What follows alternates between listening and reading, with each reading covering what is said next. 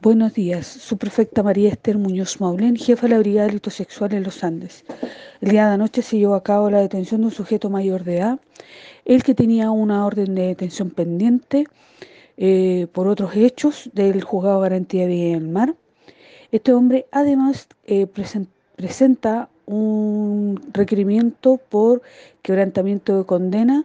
Esta persona estaba prófuga desde el año 2017 siendo ubicado por personal de, esta brigada especializada, producto de la investigación, de trabajo de inteligencia, ocultamiento y empadronamiento de, en diversas partes, eh, diversos lugares de acá de la, de la zona de los Andes llevando a cabo la detención el día de anoche y siendo puesto a disposición en horas de la mañana eh, al tribunal correspondiente y a Gendarmería.